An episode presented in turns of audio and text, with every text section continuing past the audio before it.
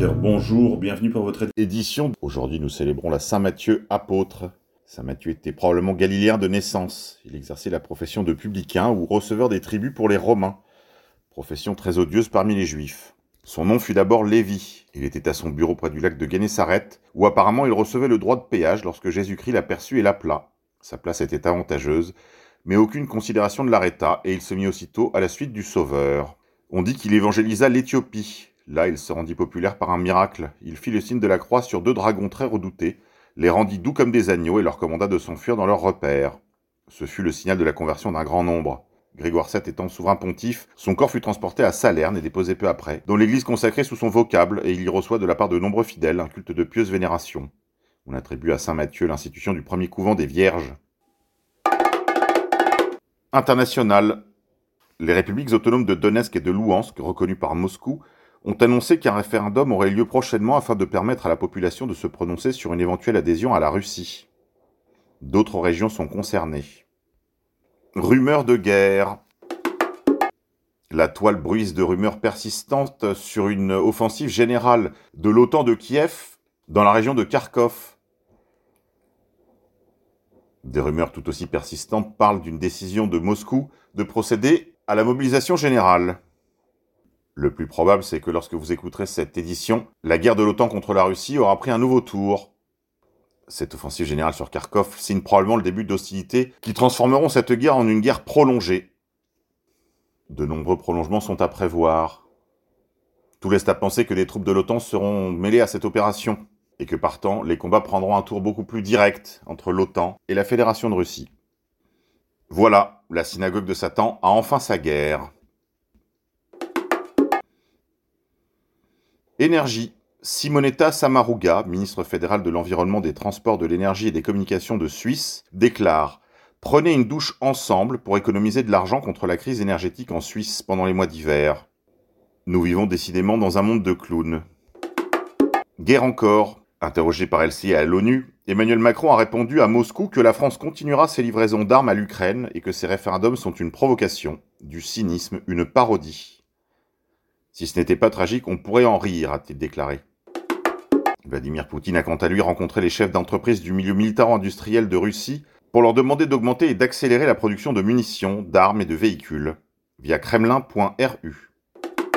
Le secrétaire général de l'OTAN dénonce quant à lui les référendums russes comme une nouvelle escalade de la guerre. Média mensonge. Un ex-journaliste de CNews rejoint Emmanuel Macron et devient porte-parole du nouveau parti gouvernemental Renaissance, via le Figaro.fr. Énergie. Le vélo doit devenir l'un des piliers de notre politique de mobilité. Nous investissons des moyens sans précédent. 250 millions d'euros en 2023, annonce la Première ministre Elisabeth Bornstein. Aide à l'achat, développement des pistes cyclables, formation des plus jeunes, soutien à la filière vélo.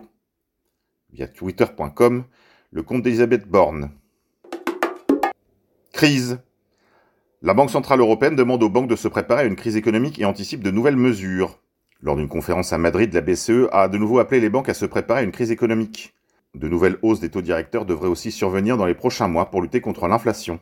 Alors qu'une récession se profile, la Banque Centrale Européenne tient à ce que les établissements de crédit vérifient leurs prévisions en matière de fonds propres avant un hiver sans doute difficile, a déclaré lundi 19 septembre Andrea Enria, responsable de la supervision du secteur au sein de l'institution. Les banques auraient accumulé d'importantes réserves ces dernières années et devrait bénéficier de la remontée des taux d'intérêt, mais la contraction désormais très probable de l'économie et l'envolée des prix de l'énergie risquent de pénaliser certaines de leurs activités. Nous incitons les banques à mettre vraiment l'accent sur la concentration d'exposition aux secteurs qui sont particulièrement dépendants de l'énergie et vulnérables aux chocs énergétiques, a dit Andrea Enria lors d'un colloque à Bruxelles. Nous demandons donc aux banques de revoir leurs prévisions de fonds propres dans des scénarios sombres, défavorables, et nous allons entamer le dialogue avec elles. Andrea Enria à noter que les sociétés présentes dans le domaine du financement d'immobilier commercial ou résidentiel, comme dans le crédit à la consommation, étaient particulièrement exposées à la remontée du coût du crédit, ce qui justifie selon lui une attention particulière. La politique monétaire essaye toujours de lutter contre l'inflation. Cela aura un impact sur les dépenses de consommation et l'investissement des entreprises, et des hausses supplémentaires des taux d'intérêt dépendront des données économiques, a ajouté Louise de Guindos lors d'une conférence à Madrid. L'inflation est le pire des maux pour la population européenne. Économie. L'inflation des prix à la production en Allemagne a bondi de 7,9% à 45,8% en août dernier. Il s'agit de la plus forte augmentation depuis le lancement de l'indicateur en 1949. Guerre. L'Union européenne vient officiellement d'adopter une aide macrofinancière de 5 milliards d'euros à l'Ukraine de l'OTAN. Finance. Le Nasdaq va lancer un service de custody Bitcoin et Ethereum pour ses clients institutionnels, via bloomberg.com. L'autorité des marchés américaine, la SEC, affirme quant elle que l'ensemble du réseau Ethereum relève de la juridiction américaine. Selon le gendarme de la bourse, environ 45% des nœuds se trouvent aux États-Unis. Le réseau tombe donc sous le joug de la SEC. Rumeurs de guerre et de tremblement de terre. La Nouvelle-Zélande relève le niveau d'alerte du supervolcan Taupo qui a provoqué la plus grande éruption sur Terre au cours des 5000 dernières années, via Reuters.com. Forum économique mondial. Yuval Noah Harari, le philosophe du Great Reset, a averti l'humanité vendredi que s'ils refusent de remettre leur souveraineté à l'élite, ils feront face à l'extermination. S'exprimant lors du sommet économique de Warwick en 2022, Harari a commencé par écraser les points de discussion habituels d'extrême gauche sur le changement climatique et en exhortant les nations du monde à payer 2% supplémentaires de leur PIB par an pour éviter un événement climatique catastrophique. Il les a ensuite enjoints de se soumettre à la souveraineté de l'oligarchie, sans quoi ils feront face à leur extermination. Via newspunch.com. Grand remplacement. La répartition des migrants dans les campagnes est une formidable opportunité, a déclaré Emmanuel Macron. Écoutez avoir une politique profondément différente de répartition sur le territoire. Des femmes et des hommes qui sont en demande de titres, et y compris de celles et ceux qui les ont reçus.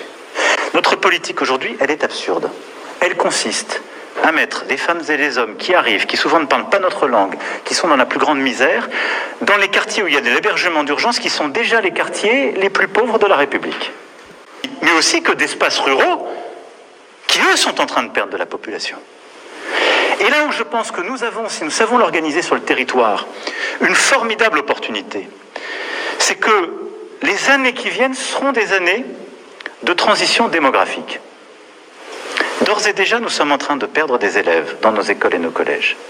Cette année, je pense sous le contrôle du ministre, environ 60 000. L'année prochaine, 95 000.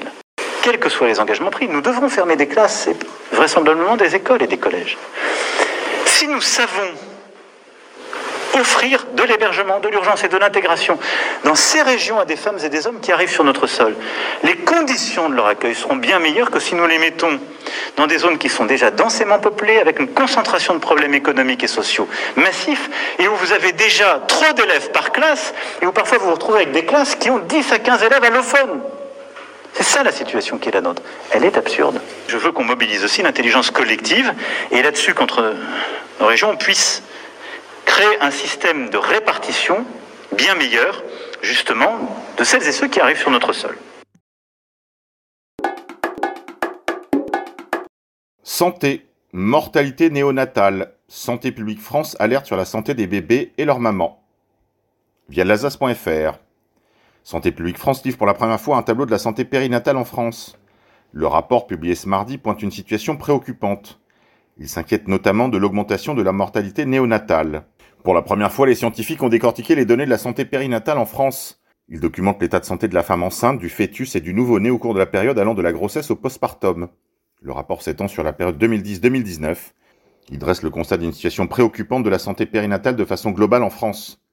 État de santé des mères, facteurs de risque, suivi de la grossesse et pratique au cours de l'accouchement. Les indicateurs passent au crible tout ce qui entoure la grossesse et la naissance avec un objectif, fournir aux parents et aux décideurs des informations clés pour mieux cibler les messages et les politiques de prévention. Plusieurs signaux sautent au rouge. Tout d'abord, l'augmentation de la mortalité néonatale qu'il convient de mieux comprendre afin d'inverser la tendance dans les prochaines années. Il s'agit des décès de bébés entre 0 et 27 jours. Si elle reste minime, 2 pour 1000 naissances vivantes en 2019 pour la France entière, elle est en progression. Certaines pathologies maternelles au cours de grossesse et en postpartum sont en augmentation, telles que les troubles hypertensifs, le diabète gestationnel, autre inquiétude, la hausse du nombre de femmes qui accouchent en surpoids, avec les facteurs de risques associés. Les territoires les plus touchés par l'obésité morbide sont les départements d'outre-mer, qui ont des taux au moins trois fois plus élevés que la métropole. Ukraine. L'Ukraine deviendra un grand Israël avec son propre visage, a déclaré mardi le président ukrainien Volodymyr Zelensky, via Haaretz.com et le canal audiovisuel de Laurent Ozon sur Telegram. Résistance. Le président Obrador, l'un des rares dirigeants de la planète à demander publiquement la libération de Julian Assange, le fondateur de Wikileaks, a déclaré Depuis cette place publique, nous nous engageons à continuer à exiger la liberté de Julian Assange. Insolite, alors que les autorités gouvernementales françaises ont demandé à ce que l'on mette les drapeaux en berne, en particulier le drapeau des régiments, que l'on mette en berne pour les obsèques de la reine de la perfide Albion Élisabeth II, nos deux glands nationaux, Emmanuel Macron et Jean-Michel Trogneux, se sont rendus aux obsèques en jean basket. Décidément, on touchera jamais le fond. Grippe 19, coup de théâtre, dix pays de l'Est de l'Europe se révoltent et exigent de pouvoir résilier leur contrat de vaccin avec les labos. Dix pays de l'Europe de l'Est ont secrètement adressé une lettre à l'Union européenne exigeant la renégociation des contrats de vaccins anti-Covid avec les laboratoires. Ces dix pays se plaignent qu'on leur ait livré plus de doses de vaccins qu'ils en avaient besoin et demandent à pouvoir résilier ces contrats. Monde d'après, Laurie Rubel, professeur de mathématiques au Brooklyn College, a affirmé cette semaine sur Twitter que l'équation mathématique 2 plus 2 égale 4 plus le patriarcat de la suprématie blanche. Je ne vous fais pas un dessin, le professeur Laurie Rubel est membre de la tribu de Lumière. Grippe 19 encore. Grève d'organes, les receveurs la rejettent après avoir reçu une injection expérimentale à ARN messager contre le soi-disant Covid-19. Une étude a été publiée dans le journal of Clinical Medicine, à retrouver sur expose-news.com. Immigration. Alors que Natacha Polony et son compagnon Perico Légas réclament le repeuplement des campagnes par les migrants, je suppose qu'ils ne verront aucun inconvénient à mettre à disposition leur propriété euh, à Cibourg, au Pays Basque. Je vous partage la carte sur mon canal Telegram, arrobase, repère underscore K, arrobase, repère, tiré du 8 K. Ulysse Gosset de BFM pose une question à Alexander Margonov, porte-parole de l'ambassade de Russie. Est-ce que la Russie va livrer du gaz à l'Europe cet hiver? Réponse. On aimerait bien savoir si l'Europe veut notre gaz. Mais elle le veut, bien Comme sûr. si c'était la Russie qui a sanctionné les gazoducs, comme si c'est la Russie qui bloque toutes les, livraisons de gaz. Par exemple, Yamal Europe, qui, qui traverse la Biélorussie et la Pologne. Il était, il, était sous- il était mis sous les sanctions par la Pologne. Ils veulent plus recevoir le gaz russe. Donc là, c'est vide maintenant. Euh, Le Nord Stream 1, qui, n'en- qui n'en fonctionne plus à cause des, des problèmes techniques liés aux sanctions. Le Nord Stream 2, qui n'était pas mis en service. Il était construit au mois de septembre dernier. Donc là, il, faut juste appuyer le bouton, ça, ça va commencer à fonctionner, mais personne ne le veut. Mais c'est Poutine qui peut c'est appuyer. Poutine. qui bloque toute une branche de- du gazoduc qui traverse l'Ukraine. Donc il n'y aura seule- pas de gaz cet hiver en Europe? Mais demandez à vous-même, demandez aux dirigeants européens s'ils le veulent. Bien sûr Nous qu'ils sommes, le veulent. nous sommes prêts à le livrer. Énergie. Prix de l'électricité, si je refuse de payer, que se passe-t-il? Via TV Info. Des milliers de Britanniques refusent de payer leur facture d'énergie en raison de l'augmentation des tarifs. En France, les prix de l'électricité et du gaz flambent également et certains élus menacent de ne pas payer. Mais quelles sont les conséquences d'un non-paiement? La flambée des prix de l'électricité et du gaz est au cœur de l'actualité en cette rentrée 2022. Alors que des milliers de Britanniques ont lancé le mouvement Don't Pay, refusant de payer leurs factures pour protester contre la hausse des tarifs du gaz et de l'électricité, l'inquiétude est à son comble. Si bien que les communes de l'Hexagone estiment qu'elles ne pourront plus s'acquitter de leurs dettes. C'est notamment le cas du maire de Montataire dans l'Oise, Jean-Pierre Bozino. Ce dernier lance dans le JT de 20h en tête de cet article un cri d'alarme. On va mettre en cause les services municipaux. Trouver 1 900 000 euros de plus pour une commune comme la nôtre de 13 000 habitants, ce n'est pas possible. Donc on ne paiera plus. La raison En fin de semaine dernière, le prix de gros de l'électricité en France a dépassé 1000 euros le mégawattheure, contre 85 euros il y a un an. Face à la hausse des prix de l'énergie, les municipalités et les particuliers en France ont-ils le droit de refuser de payer leurs factures? Concernant les entreprises et les collectivités, si la somme n'est pas versée, les fournisseurs ont le droit de couper le courant, ce qui n'est pas le cas pour les particuliers. En effet, pour eux, un délai de 50 jours existe pour payer. S'ils ne le font pas, les fournisseurs vont dans un premier temps réduire le débit d'électricité à 1 kVA, ce qui veut dire que vous pouvez allumer la lumière, utiliser votre frigo et éventuellement recharger votre portable, mais c'est tout. Vous ne pourrez pas vous chauffer, ni utiliser des lave-linges, des sèche-linges, explique Jérémy Haddad, chargé du secteur de l'énergie chez EY. Avec ce service minimum, vous aurez encore 30 jours supplémentaires pour régler. Une fois ce délai passé, votre prestataire pourra alors couper le courant. Si votre facture augmente et que vous ne pouvez pas la payer, deux options s'offrent à vous. Soit vous trouvez un autre fournisseur moins cher, soit vous tentez d'obtenir un échelonnement du paiement. Les fournisseurs acceptent si la demande est raisonnable. Le fournisseur ne va pas accepter d'étaler le paiement d'une facture de, sur 36 mois alors qu'elle correspond à 3 mois de consommation, développe Frédéric Ferriot, directrice générale du Médiateur national de l'énergie. Vous pouvez également contacter les services sociaux de votre commune ou de votre département. Des aides existent pour les foyers les plus modestes. Je ne sais pas pour vous, chers amis, mais moi en tout cas, je ne paye plus. Allez, c'est tout pour aujourd'hui. Et en ces temps de guerre, Prenez soin de vous. Prenez soin de votre âme surtout. Demandez les sacrements. Demandez le baptême. Avant qu'il ne soit trop tard.